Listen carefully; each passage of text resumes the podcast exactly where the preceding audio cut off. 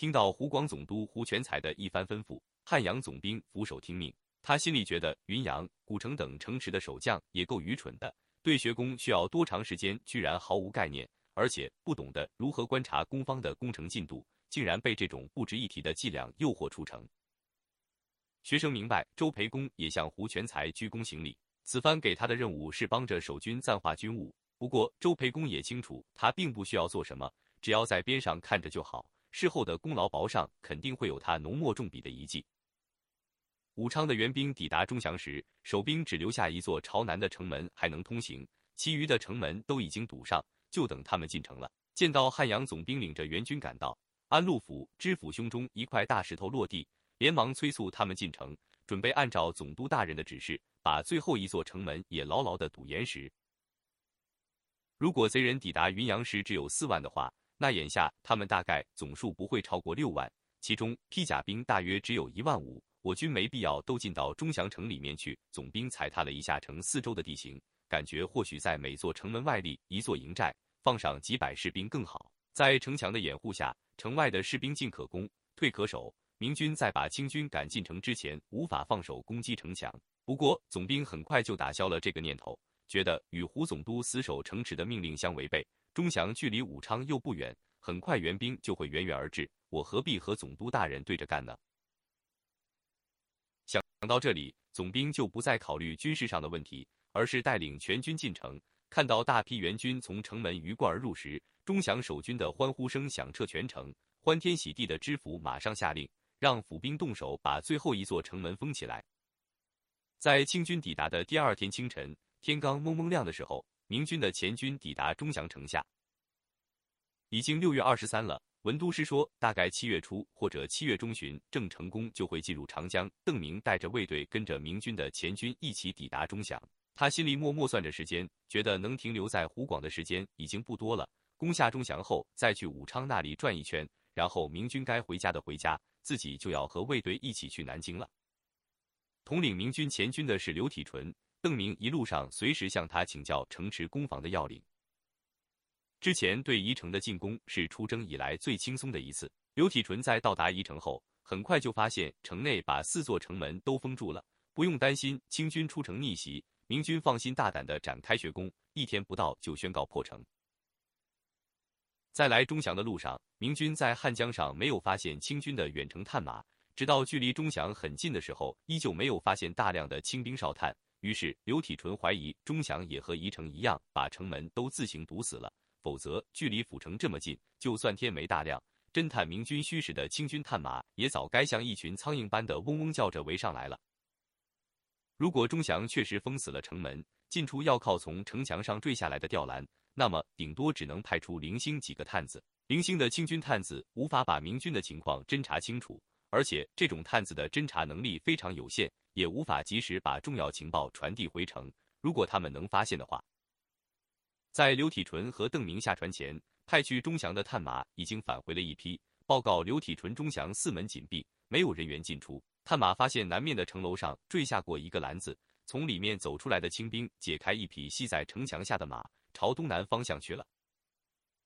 听闻此事后，刘体纯更加深信自己之前的判断没错，不过他还需要最后的确认。眼下清军已经把城门堵死的可能性很大，出城追击的可能性很小。刘体纯就挑选几个身手敏捷、经验丰富的斥候，让他们披着重甲，举着大盾进入钟祥的弓箭范围内，设法近距离侦察城门。等待侦察结果的时候，明军就在钟祥附近安营扎寨，派出搜索分队寻找守军藏在城外的马匹。虽然不一定都能找出来，但反复搜索几次后，也不会遗漏太多。以后城内再想坠人出城去武昌报信的话，这些使者就要凭双腿走去湖广总督府了。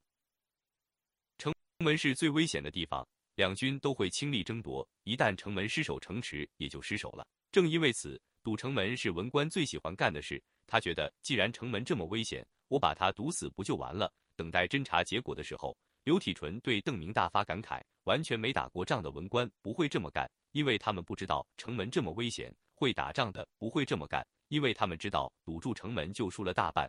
反倒是那些半桶水最喜欢这么干。他们知道城门是最危险的地方，却不知道城门的用处。不久，侦察兵先后返回营中，向刘体纯报告钟祥的城门都彻底堵死了。刘体纯发出一声冷笑：“城里的狗官根本不会守城。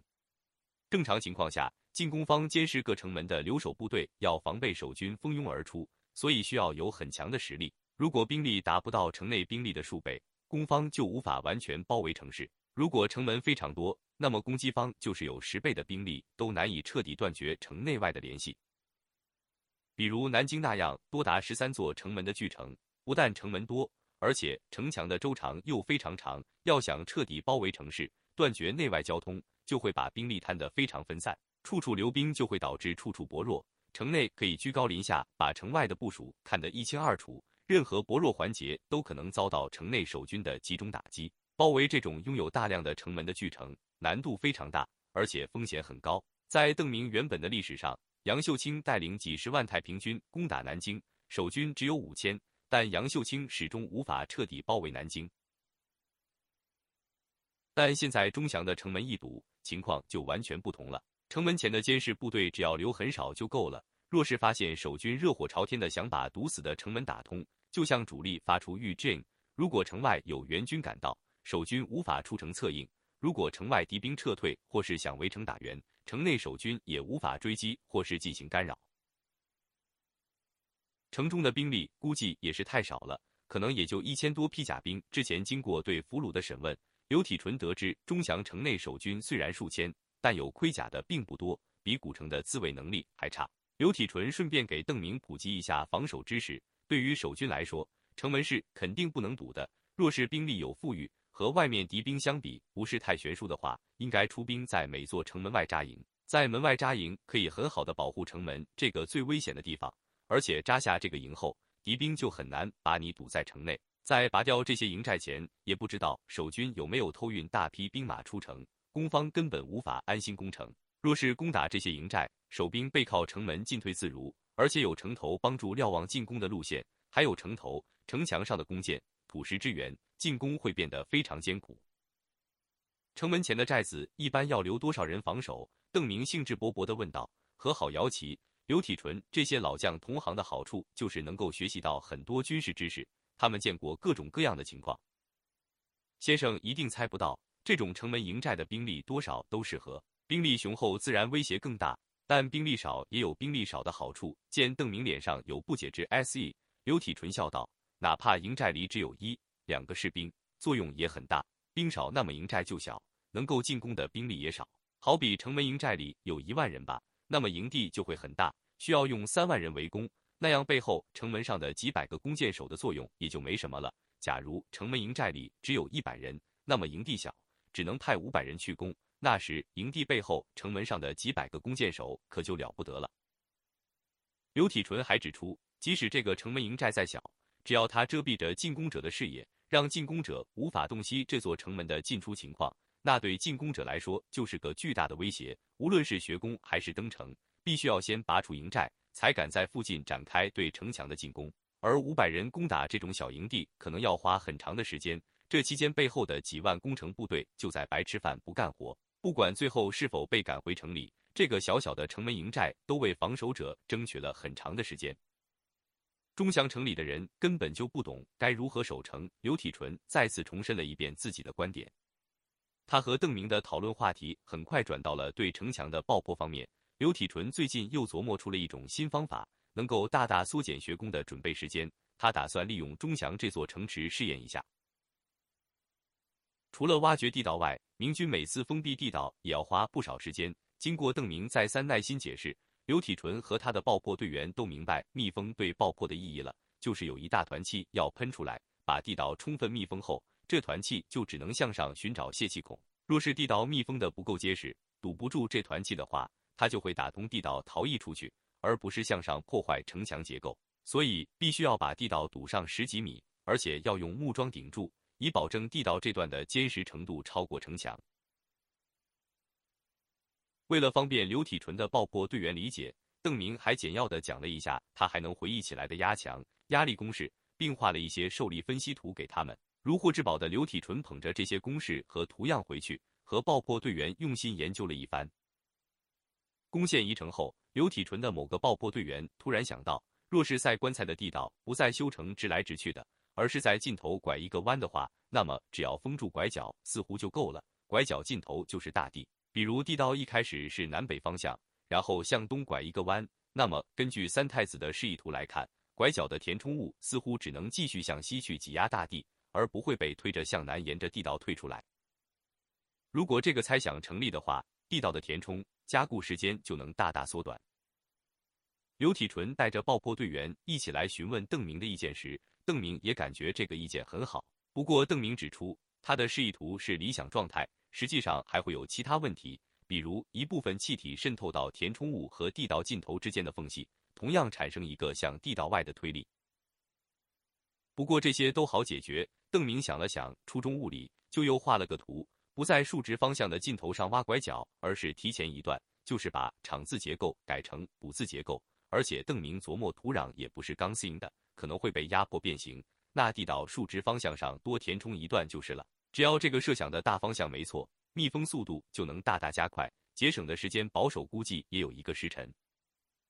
这次对钟祥的挖掘就采用这个新思路，刘体纯将挖掘爆破队分为两组，同时从城池的南北两个方向挖掘。由于知道清军完全没有出城反击的可能，明军就全速挖掘地道，估计明天早上就能完工。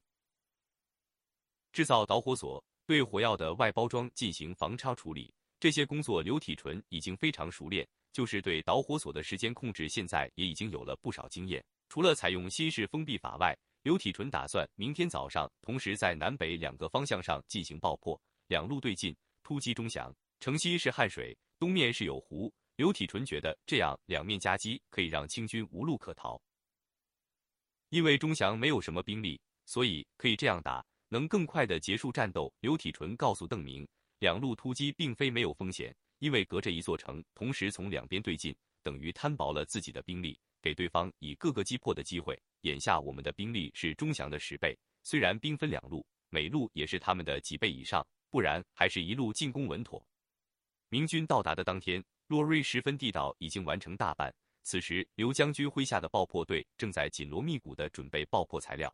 以前对压强、压力还有受力这些东西没有概念。三太子一开始是怎么填土，大家就照猫画虎。可经过三太子简单的科普后，爆破队里几个脑筋比较灵活的成员就有了更多的念头。最近几天来，其中一个人始终闷头研究邓明随手画的那几张爆破受力示意图，翻来覆去看个不休。